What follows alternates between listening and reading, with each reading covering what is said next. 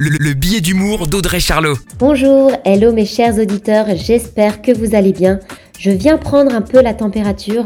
Alors non, je vais pas vous faire des jeux de mots avec les températures dignes d'un mois d'octobre pour ces deux mois qu'on a vécu. Si comme moi tu as eu la chance de partir, de profiter d'un vrai soleil, d'un vrai été, le retour sur Paris est vraiment très déprimant.